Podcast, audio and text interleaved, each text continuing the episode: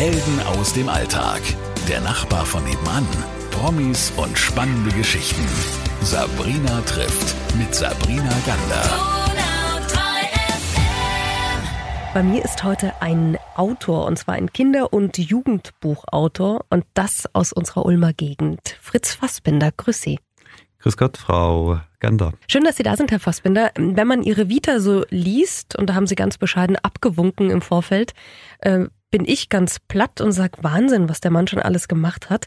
Fangen wir doch mal von ganz vorne an. Also ich habe gelesen, Sie waren mit dem Schulschiff Deutschland unterwegs um die halbe Welt, bevor es dann ähm, Nachrichtentechnik als Studium bei Ihnen gab. Was war denn das Schulschiff Deutschland? Das Schulschiff Deutschland war zu der Zeit, äh, das ist ja schon ein paar Jahre her, eins von zwei äh, Schulschiffen der Bundesmarine.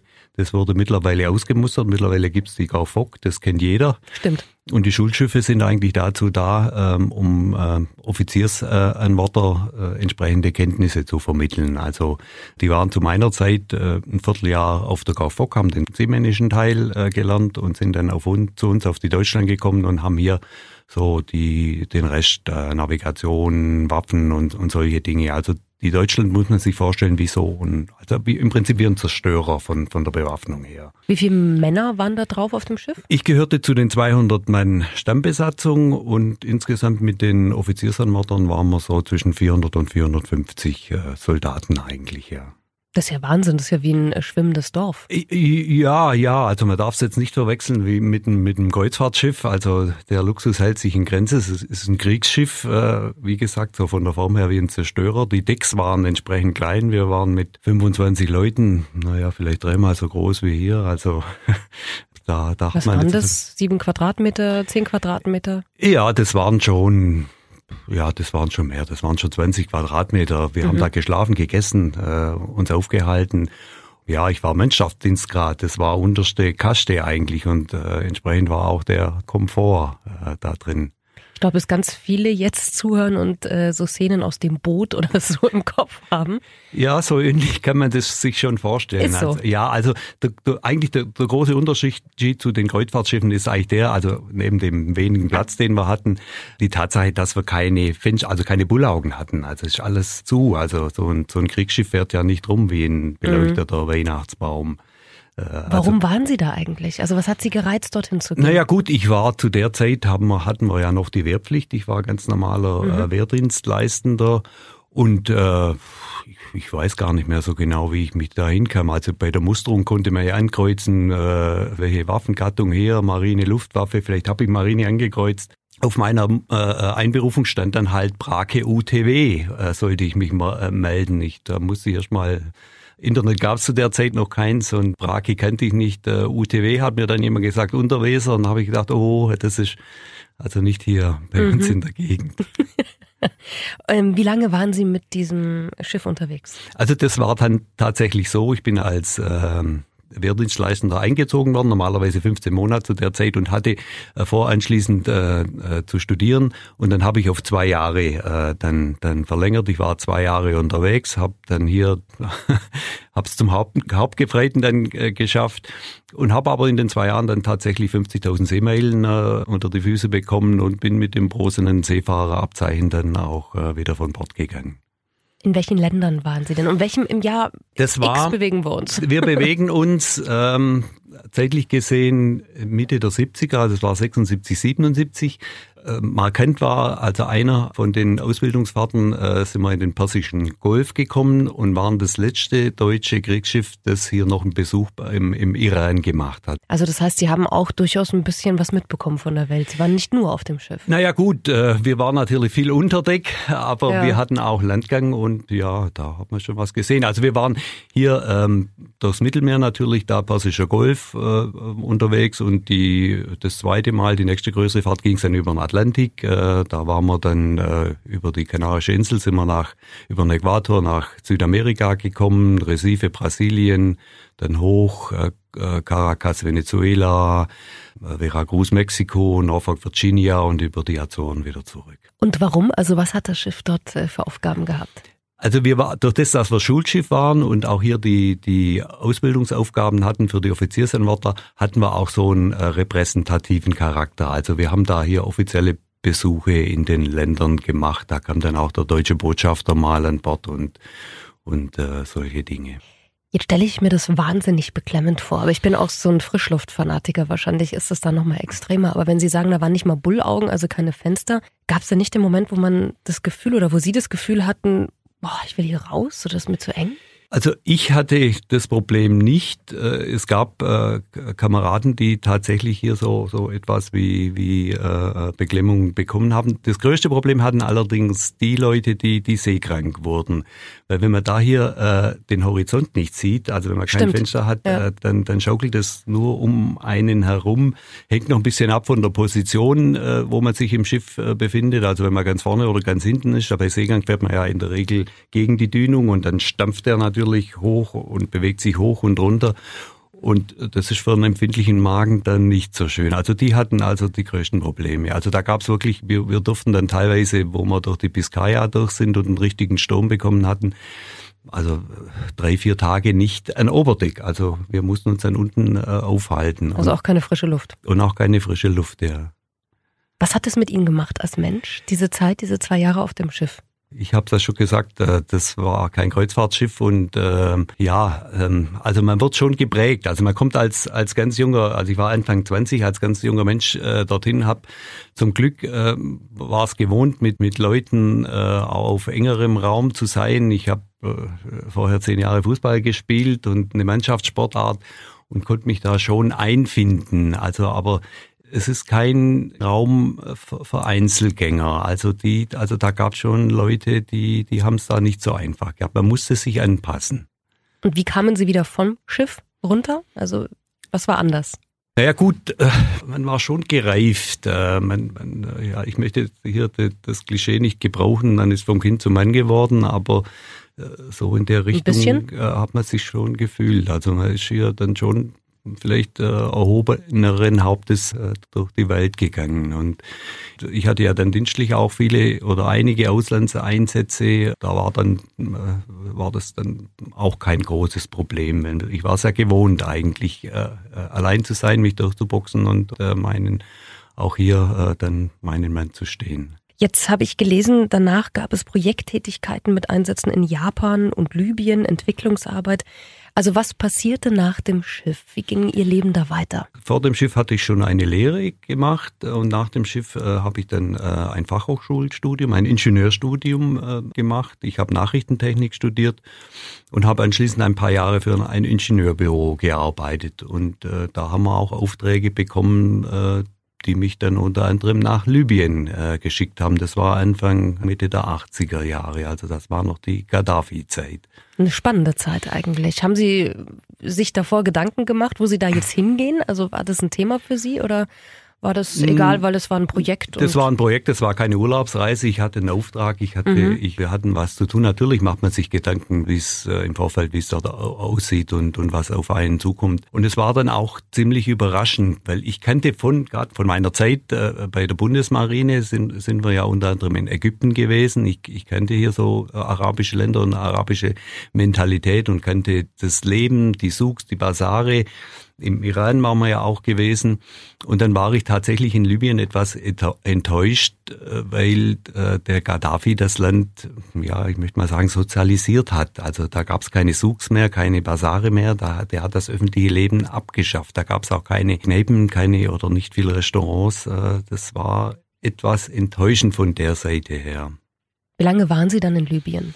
Da war ich ein gutes halbes Jahr. Also schon Zeit auch, um das Land ein bisschen kennenzulernen. Äh, ich habe es auch relativ intensiv kennengelernt, weil äh, ich saß da, äh, also drei Tage haben sie mich da eingesperrt versehentlich. Also ich saß da, das ist auch noch das einzige äh, arabische Wort, das ich kann, Kalabusch Gefängnis. Ich saß drei Tage hier im libyschen Gefängnis Warum? versehentlich.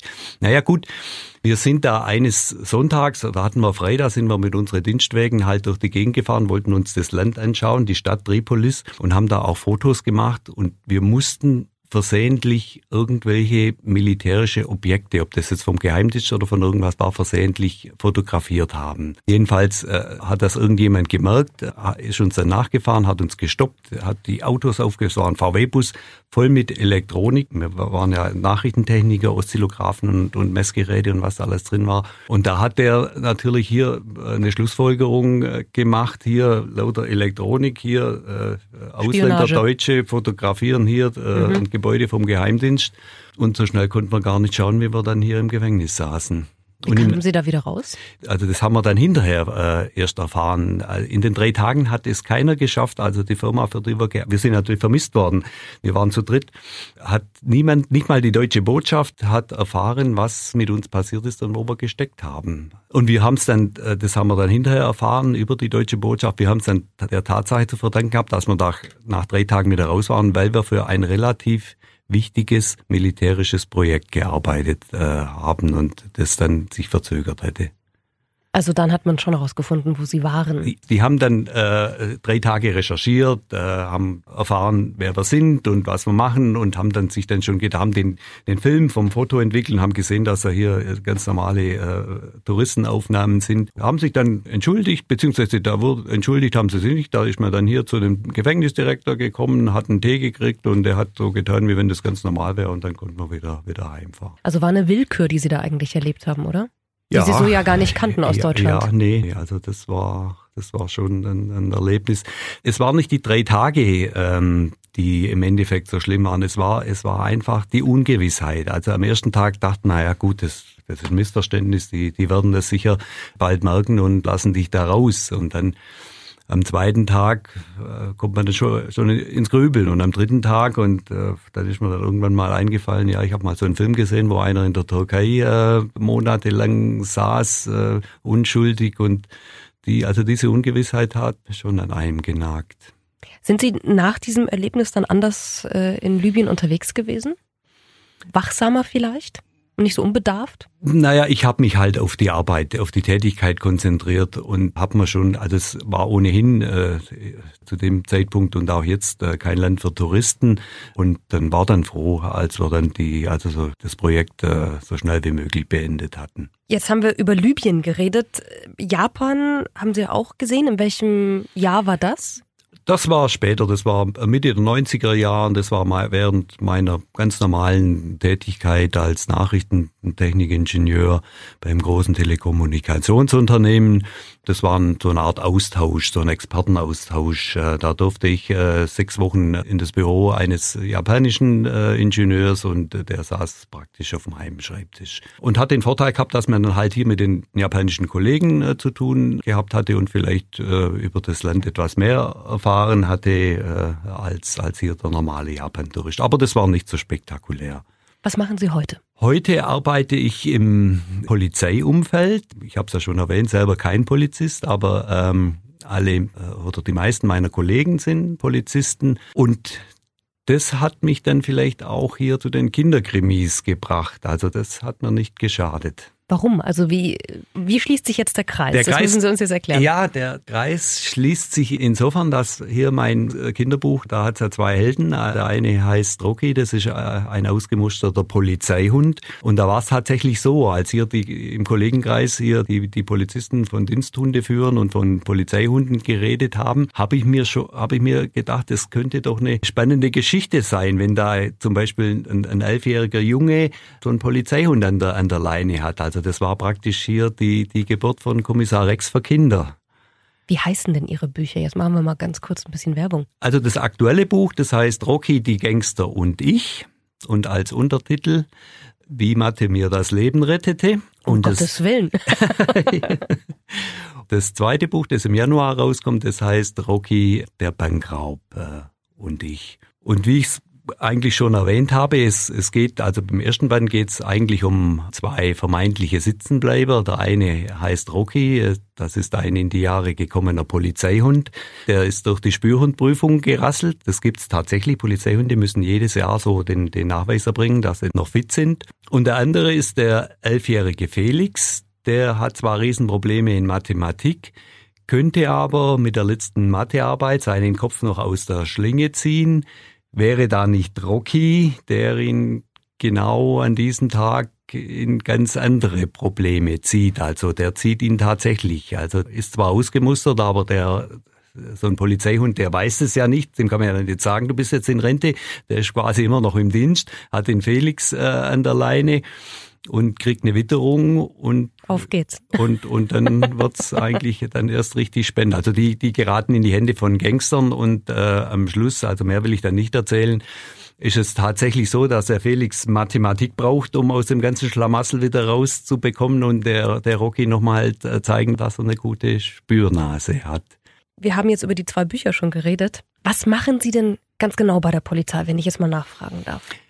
Na gut, ganz genau kann ich Ihnen das nicht sagen. Das ist Verschlusssache, das Projekt. Also das wird aber spannend. Sie dürfen doch ja, mir nee, sowas das, nicht sagen. Ja, ja, ja. ja, nee, so spannend ist es nun auch wieder nicht. Ich bin ja Nachrichtentechnikingenieur und wir bauen beziehungsweise sind, sind eigentlich fast schon fertig. Wir äh, bauen ein neues Digitalfunknetz für Polizei und Feuerwehr und, und alles was abhörsicher ist. Alles sozusagen. was abhörsicher ist. Also das alte analoge Netz war ja eigentlich mittlerweile äh, wirklich mehr als veraltet und da haben wir in den letzten Jahren ein ganz neues äh, leistungsfähiges Digitalfunknetz für Polizei und Sicherheitsdienste aufgebaut. Wie kam denn diese Idee, ein Kinderkrimi, ein Jugendkrimi überhaupt zu schreiben? Wenn man sich jetzt ihre Geschichte anhört, was wir ja heute getan haben, da wäre ich jetzt eher auf die Idee gekommen, dass sie vielleicht so um, Sachen einordnen, äh, politische, gesellschaftliche. Mm, nein, nein, nein, nein, nein. Also, also die Motivation, Kinderkrimis und Kinderbücher zu schreiben, liegt an der Zielgruppe. Mit Kindern etwas mit und für Kinder etwas zu tun, ist eine schöne Sache. Also das, das zeigen mir auch die, die vielen Lesungen, die ich an Schulen und Bibliotheken habe. Wenn die Kinder mit großen, aufmerksamen Augen da sitzen und deiner Geschichte lauschen, dann ist das eine schöne Sache. Und genauso schön ist auch anschließend die gnadenlose Ehrlichkeit von dieser Zielgruppe. Die Fragen, die dann kommen, das geht dann los. Bist du reich? Bist du berühmt? Wie alt bist du? Kommt jedes Mal. Dann sage ich immer, ja, 63, dann geht ein Raunen durch. Das sind ja äh, Zehnjährige. Ja, ja, so alt wie mein Opa und, und, und. Und ich kann mich erinnern, das war in, in München beim Kinderkrimi-Fest, da hat auch einer gefragt, wie alt bist du? Dann habe ich ihm das gesagt, dann hat er so kurz gestutzt und dann fragt er, ja, wie lange lebst du noch?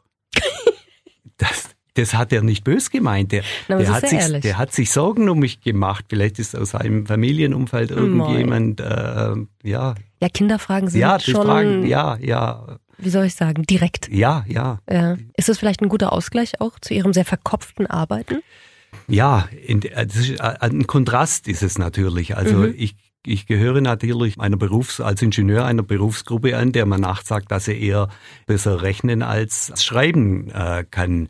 Was natürlich nicht heißt, dass man nicht auch Fantasie hat und sich, sich äh, schöne Geschichten ausdenken kann. Aber der Weg zum ersten Buch war steinig, weil mit einer guten Geschichte ist es nicht getan. Da muss man sich schon Gedanken machen, wie man das über die große Seitenzahl, wie das trägt, dass die Kinder da auch dranbleiben, weil das ist eigentlich mit das kritischste Publikum. Also die, den Kindern ist es egal, ob das Buch jetzt 13 Euro gekostet hat, die legen das weg, wenn, wenn sie das nicht mehr interessiert. Die muss man von der ersten Seite mitnehmen, in der ersten Seite einfangen und, und bis zur letzten Seite mitnehmen. Und, und um so eine Geschichte dann zu bauen, bedarf es natürlich schon etwas äh, Handwerk auch. Und das hat man als Ingenieur natürlich nicht. Also da muss sich schon einiges noch dazulernen. Und vor allem muss man ja sagen, dass es erfolgreich ist. Also es ist ja nicht so, dass dieses Buch irgendwie ähm, ein Rohrkrepierer ist, wenn man das so schön nennt, sondern gibt ja jetzt dann bald im Januar das zweite Buch schon. Also falsch gemacht haben sie es nicht. Nein, nein, nein. Also das, das hat äh, sogar überraschend viel Aufmerksamkeit bekommen. Also das, es war ja nicht als Reihe geplant. Wenn der Verlag äh, dann irgendwann mal daherkommt und fragt, äh, machen wir nicht ein zweites, dann ist es schon ein gutes Zeichen. Ja, also wie gesagt, es hat, hat einige Aufmerksamkeit bekommen, es hat sehr gute äh, Rezensionen bekommen. Aber was mich mindestens genauso freut, ist, der Verlag, ich weiß nicht, ob ich den Namen sagen darf, aber es ist ein sehr renommierter Verlag und der hat Die Politik für seine Kinderbücher ist, dass er keine E-Books macht und auch keine Hörbücher. Äh, also komplett analog bleibt. Komplett, also der legt sehr viel Wert auf schöne Bücher, auf mhm. Optik, auf Haptik, auf Illustrationen und so weiter. Und deswegen hat es mich umso mehr gefreut, als ich vor ein paar Monaten gehört habe, dass in der Schweiz eine ganz große Blindenorganisation äh, sich einen, einen namhaften Schauspieler geholt hat und ins Tonstudio gegangen hat und den, den, den ersten Rocky äh, als Hörbuch produziert hat. Und die Vorstellung, dass jetzt blinde Kinder Freude an, an, meiner Geschichte haben und vielleicht für ein paar Stunden hier ihr Handicap vergessen können, ist eine schöne Vorstellung. Das glaube ich sofort. Und ich freue mich sehr, dass Sie uns heute so einen schönen Einblick in Ihren Lebenslauf und auch in die Bücher ein bisschen gegeben haben. Bei mir war heute aus der Region Fritz Fassbinder und Sie dürfen natürlich seine Bücher herzensgerne kaufen. Wir freuen uns darüber. Und Ihnen noch ganz viel Erfolg und wir freuen uns auf den Januar, wenn Ihr zweites Buch erscheint. Vielen Dank, Herr Fassbinder. Vielen Dank, Frau Günther. Helden aus dem Alltag. Der Nachbar von nebenan. Promis und spannende Geschichten. Sabrina trifft mit Sabrina Gander.